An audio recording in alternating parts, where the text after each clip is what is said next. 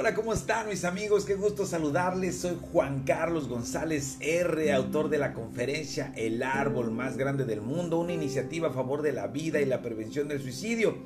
Como conferencista motivacional, pues también tengo otros títulos que ojalá luego pueda compartir, como El Camaleón, como Sociedad de Cristal, como Ser, Hacer y Tener, el orden correcto de la vida.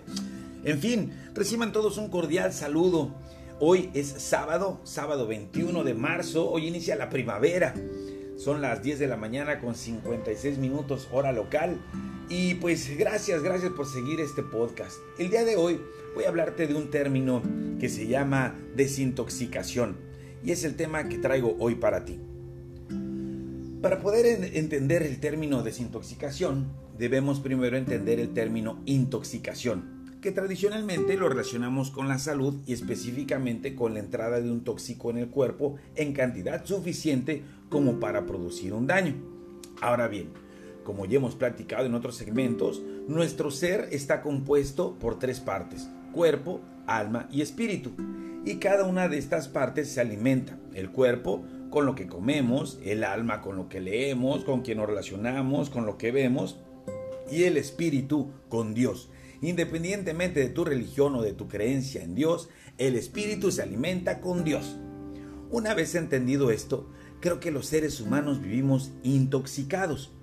Intoxicados en nuestra mente de información negativa, intoxicados en el cuerpo de alimentos chatarra, intoxicados en el espíritu de diferentes creencias religiosas e ideologías que han resultado en que ahora ya la gente no cree en Dios, no cree en nada ni en nadie, bueno, ya ni en ellos mismos. En este tiempo que estamos viviendo de contingencia sanitaria, en el cual se nos invita a permanecer en casa, considero que es un excelente momento para desintoxicarnos en todas las áreas de nuestra vida. Por ejemplo, desintoxicarnos del ego, desintoxicarnos de esa creencia errónea en la que creemos que valemos por lo que tenemos o por el puesto laboral que ocupamos o por nuestros títulos profesionales que volvamos a entender que nuestro verdadero valor radica en que todos y cada uno de nosotros somos seres únicos y especiales, porque hemos sido hechos a imagen y semejanza de Dios y que nuestro verdadero valor está en nuestro corazón y en descubrir nuestros dones y talentos y sobre todo ponerlos al servicio de los demás desintoxicarnos del dar por hecho que tenemos vida, familia, comida, trabajo, etcétera, y empezar a agradecer por todas las cosas que tenemos y que no apreciamos. Cosas tan básicas como tener agua, ropa, un techo, una cama, todo eso que damos por hecho y no agradecemos. Desintoxicarnos de llenarnos de cosas materiales y sin, sentido, como celulares caros, eh, juegos de video sin sentido que no aportan nada positivo. Desintoxicarnos de deudas absurdas, comprando cosas que no necesitamos con dinero que no tenemos para impresionar a los que nos caen mal mis amigos, es tiempo de desintoxicarnos, es tiempo de regresar a los básicos, como la alimentación sana, los pensamientos sanos, acercarse a Dios y repito, independientemente de tu creencia religiosa, acércate a Dios y poner tu mirada en Dios y no en los hombres.